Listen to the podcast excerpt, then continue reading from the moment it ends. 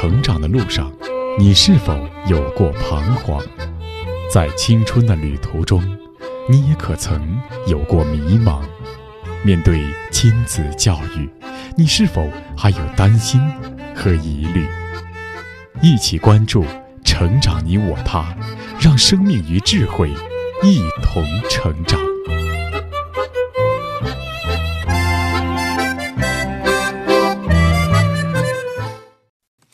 愿生命与智慧一同成长。海内外的各位听友，大家好，欢迎来到《成长你我他》，我是您的朋友钟庆。听众朋友，古往今来，如何看待财富，都是重要的一种人生智慧。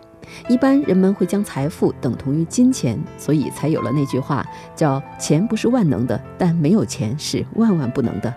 这话看起来好像非常正确，但实际上却误导了人们，只看现象，不看本质。万万不能没有的，一定是事物的本质和根源，比如万有引力，比如生命的规律。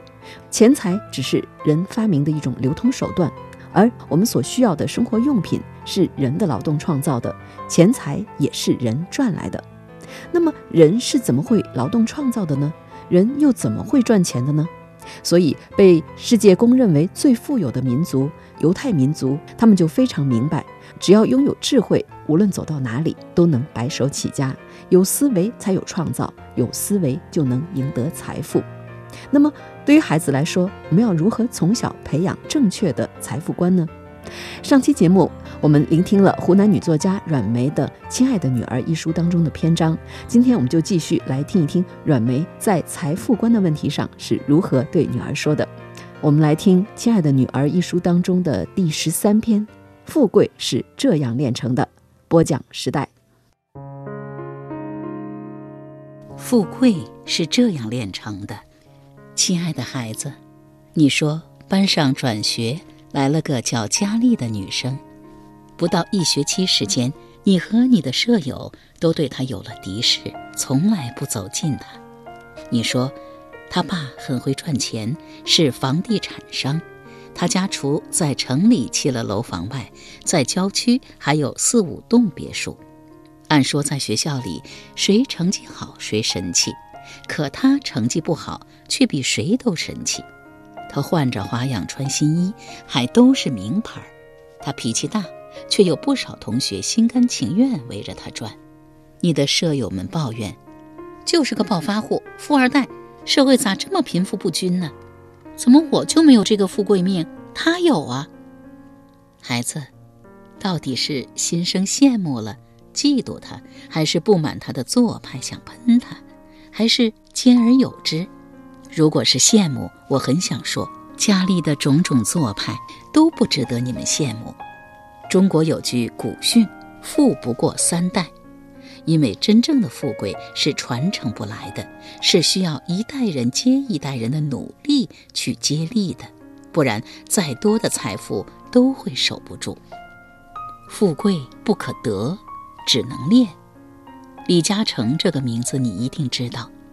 李嘉诚很有钱，你也知道，只是他到底有多少钱，你可能不知道。这样跟你说吧，连续数年亚洲富豪排行榜，李嘉诚都是香港的首富。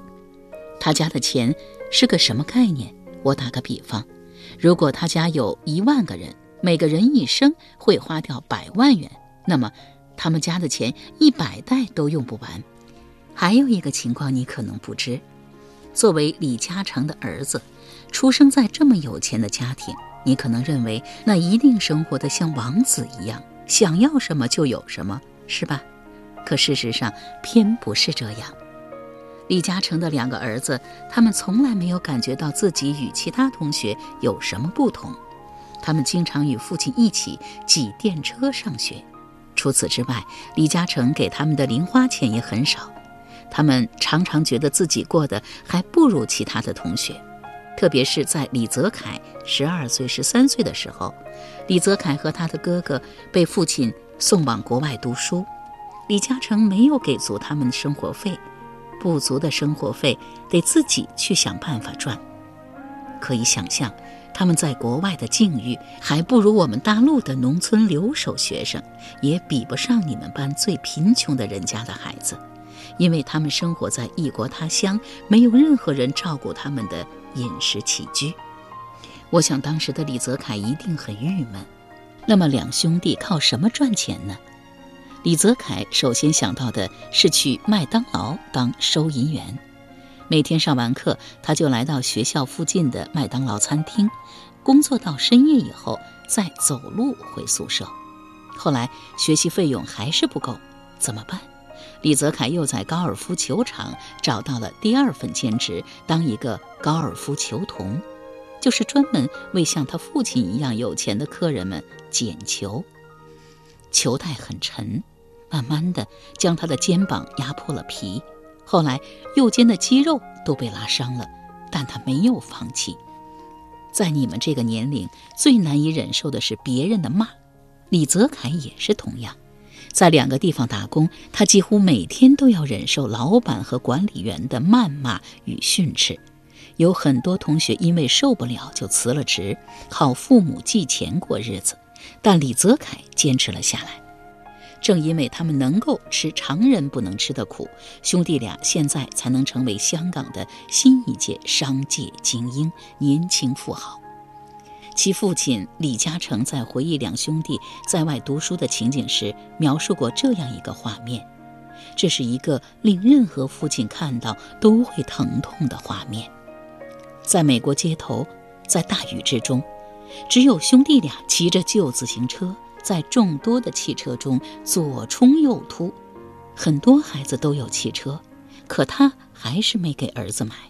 李嘉诚说：“如果让他们自小学会享受，就绝不会有后来的成就。”古今中外，那些能够在一鸣不闻的情况下努力打拼，最终获得巨大财富的人，往往都是能够看透一些人生哲理、有着坚强毅力的人。因此，有智慧的父母传递给孩子的一定不是财富本身，而是注重培养孩子的意志、品格、人生的追求。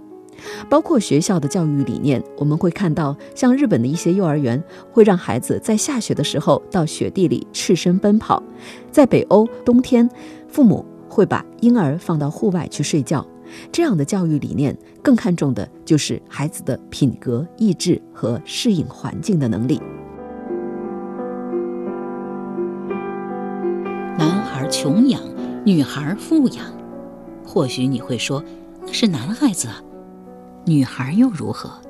去年十月，我认识了一位六零后老板，他个人资产达两个亿，虽然没有李嘉诚的十分之一，但在中国也算是一介亿万富商。可作为这位富商的独生女儿莹莹，她的生活却过得与邻家女孩没什么两样。莹莹一岁多时放在外婆家带，两岁时在山区的爷爷奶奶家，三岁时进入全托幼儿园，幼儿园读完要读一年级了，父母考虑到少有时间照顾他，得知有一个武术学校可以寄宿，就把他送到了这所学校。武术学好了可以健身，训练时也很残酷，一次翻空心筋斗。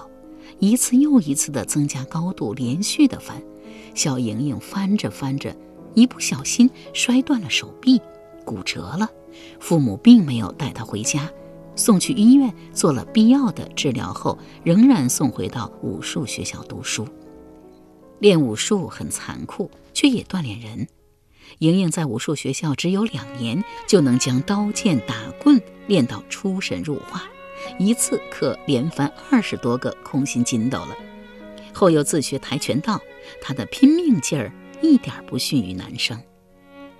三年级时，父母考虑到莹莹已学会基本的防身术，又将她转学到另一所寄宿学校读书。莹莹就在两个寄宿学校里读到了小学毕业。被寄宿的童年，少有父母在身边照顾；被寄宿的童年，也养成了她独立思考、慎重做事的习惯。买什么样的衣服，钱花在什么地方，在哪儿补习好，他都会一个人好好的想，想好了再办。莹莹渐渐的长大了，心开始有所属了。已在博才学校读四年级的莹莹，离开了武术与打棍，喜欢上了钢琴课。莹莹想买钢琴，可父母要她再考虑。若买，她必须写下保证书，保证钢琴学到十级，而且买钢琴的钱必须自己掏出一部分，其余不足的再找家里补助。写就写吧，莹莹拿出全部小家当。一万多块钱的压岁钱，郑重其事地向父母递了保证书。父母给他买回钢琴的那晚，他激动得好晚都睡不着觉。从此，钢琴成了他最要好的伙伴。考上了中学，莹莹成了走读生，看着女同学拿着家里给的零钱买东西吃，莹莹却不去买。父母给的钱每一块都过了数的，只有乘车、买水和买学习用品的钱。自莹莹懂事起，家里从没请过保姆，母亲做饭，父亲擦地板。如果父亲生意上的伙伴来家里了，莹莹便和父亲帮着母亲做饭。十二三岁吧，手机开始在班上同学间流行开来，莹莹没有向家里要。等班上同学基本上都有了，她也有了。父母给她的那台手机，是母亲淘汰的那一台，很正常啊。他说没觉得有什么不妥。长大的莹莹从来不清楚家里有多少钱。读大学了，邻家女孩父母每月给出的生活费是两千块，母亲给莹莹的生活费用是一千块，不够用就自己挣吧。最开始，他在放学后卖报纸、摆地摊，这样不够，他又选了周末、节假日到电影院兼职卖电影票，当座位引导员。大四时，莹莹有了正式工作，同时也找到了三份兼职，其中就有给父亲的公司打工。在父亲的公司兼职，他同样只领取每月两千元的工资，不比别人多一毛钱。这样的努力还不够。二十三岁时，他赚到了二十万，想自己当老板，向父亲借支二十万元，成立了一家护理用品公司，自己跑销售，自己当小老板，自己赚的钱自己花，自己的男朋友自己找。这还不够，恋爱的同时，他考了拍卖师，又考注册会计师。莹莹的勤勉得到了父亲的奖赏。结婚时，莹莹父亲给予了。莹莹丰厚的嫁妆，不是香车宝马，不是银行卡，而是两百万的公司股权以及婚礼上的三句话。父亲说：“做人莫忘平凡心、责任心、事业心。有的人有了一点钱，就不把自己当做平凡人了，这不行。平凡人的善良、义气、勤奋，到什么时候都不能丢。”莹莹找的结婚对象是她自己的同学。她也有自己的事业，莹莹看重的就是他的责任心。一个人事业心不可少，不管有多少钱，在六十岁前都要努力工作。古人说：“君子爱财，取之有道。”固然，财富可以靠努力打拼换来，但如何支配财富，也同样取决于人的世界观和价值观，是人生的重大考验。香港富商李嘉诚在接受记者的采访时曾经说过：“衡量财富的不是金钱，而是内心的富贵。”那么，到底什么是内心的富贵呢？莹莹父亲对我说过一件事：还在莹莹爷爷奶奶的时代，村里来了几个残疾人，生产队长解决他们温饱的办法是通知每家每户轮流送饭三天。可每次轮到莹莹爷爷奶奶家时，爷爷奶奶便派莹莹父亲将残疾人接到家里来吃住。残疾人生活不便，端饭夹菜、搀扶残疾人上厕所这些杂活就都被父亲包了。尽管那时候家里有九口人，吃和住都很不宽裕，但爷爷奶奶说了，叫花子上门都是客，父亲便将一次次上门的叫花子当了客。在这样的家庭里长大的父亲，懂得了做人第一的是与人为善，后来，莹莹父亲在他所在的福尔康集团经济实力达到一定程度的时候，将自己的全部私藏品拿出来，并拿出个人积蓄三千万元，办起中国首家棉文化博物馆，免费对外开放，为的是让子孙后代多一个对农耕文化敬仰与怀想的地方。我去过他所拥有的这家集团，这家棉文化博物馆就建在集团基地内。基地所在是花与树的海洋，在他的集团，职工吃饭不用掏一分钱，员工像珍惜生命一样呵护富尔康品牌。富贵险中求，这句话在他们家却不是这样。这样人家的女孩有了家庭给予的富裕的经济基础，又有善的美的可贵品格传承。对比卡利，你说你会喜欢谁呢？也有一些女孩身处富裕之家，却为父所害，懊恼出生在这样的富裕家庭里。这是一个网名为“迷途宇航”的女孩给我的来信。她说：“因为家庭条件好，从小我爸妈比较宠我，给我的零花钱很多。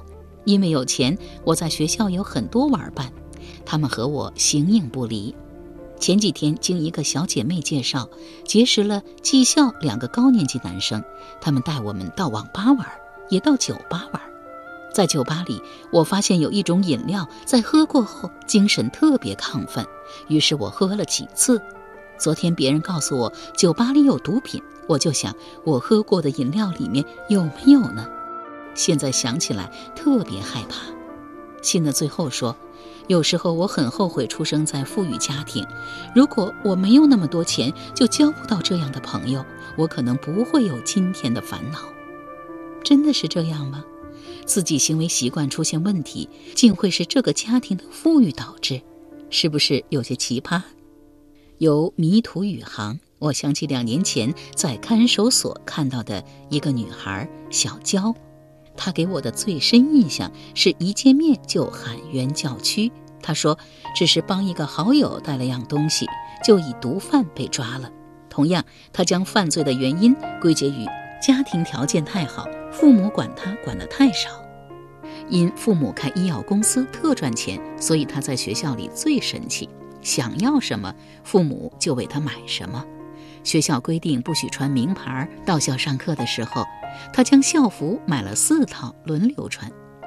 因家族生意好，四五位长辈每月都有月例钱给他花。因为手中有钱，身边自然就聚集了一批女同学粉丝。他们带他做作业，帮他买零食，陪他出行，让他觉得要多威风就有多威风。而他呢，俨然成了他们的大姐大，班上乃至学校，谁都不敢小看他。哪怕是他的小姐妹，不然他的粉拳可就不认人了。每次打人就把人打伤，毫不留情。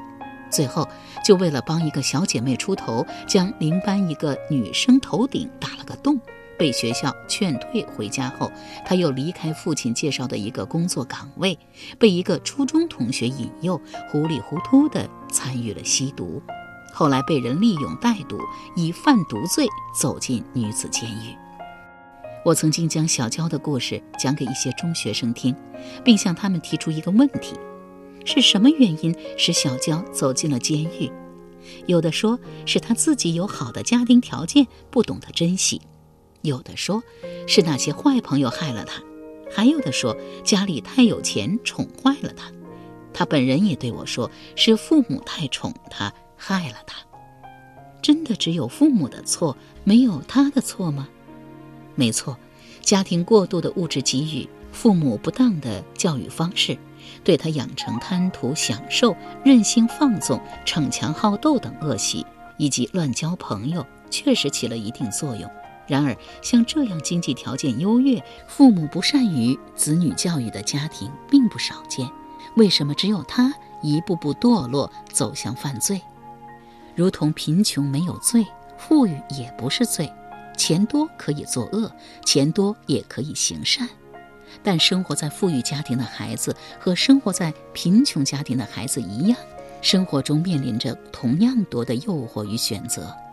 你远离善良，邪恶就会向你靠近；你弃立了道德，无良就会向你靠拢；你拒绝光明，黑暗就会想办法将你吞噬；你拒绝了有序的社会良性管理，无序的社会乱象就会来青睐你、蚕食你。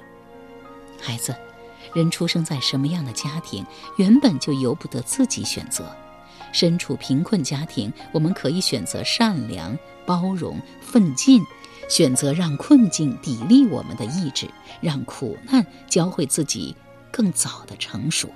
身处富裕家庭，我们仍然可以选择善良、包容、奋进、坚韧，可以选择自觉抵制不良诱惑，做到不随波逐流，选择让顺境的风帆帮助我们理想的航船更早抵达成功的彼岸。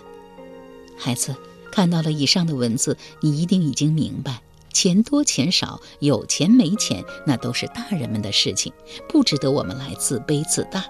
没钱没有什么被人看不起的，有钱并不值得我们来炫耀。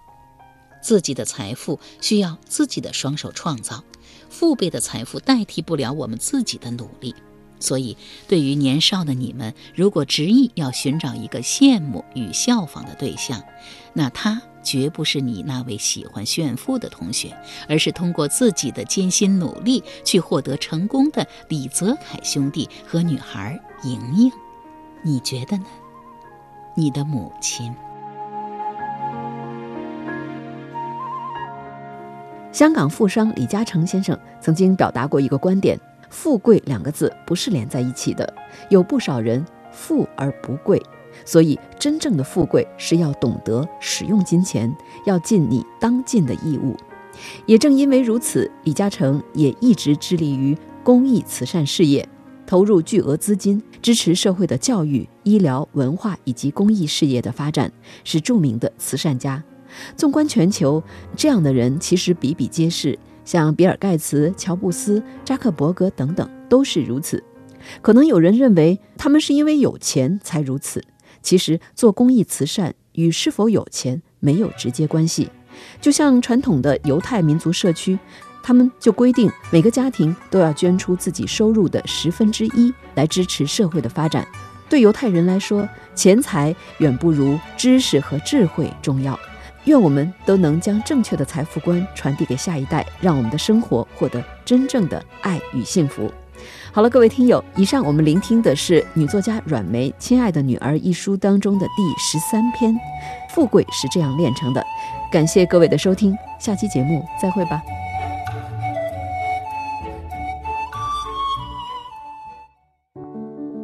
这是大凉山深处飞来的动人旋律。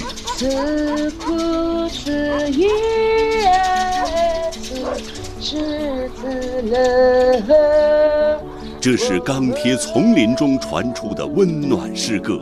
假如生活欺骗了你，不要悲伤，不要心急。回望那些催人奋进的瞬间。二一，电话。我是北京航天飞行控制中心的调度报硕。新的一年，我们会尽力完成好火星以及空间站的各项任务。聆听那些触动心扉的声音。大家好，我是马虎，今年十五岁，来自宁夏。感谢大家有机会来看我们的棒少年，我们的成长故事。铭记那些划破长空的铿锵誓言。敌人再来侵犯我们，还有我们就把他彻底消灭光。细数那些散落人间的欢歌笑语，没有烦恼，还是开心，快乐跳舞。跳舞。四个嘟嘟错。二月十一日，农历大年三十儿，中央广播电视总台春节特别节目。中国声音，中国年，有声有色，陪您过年。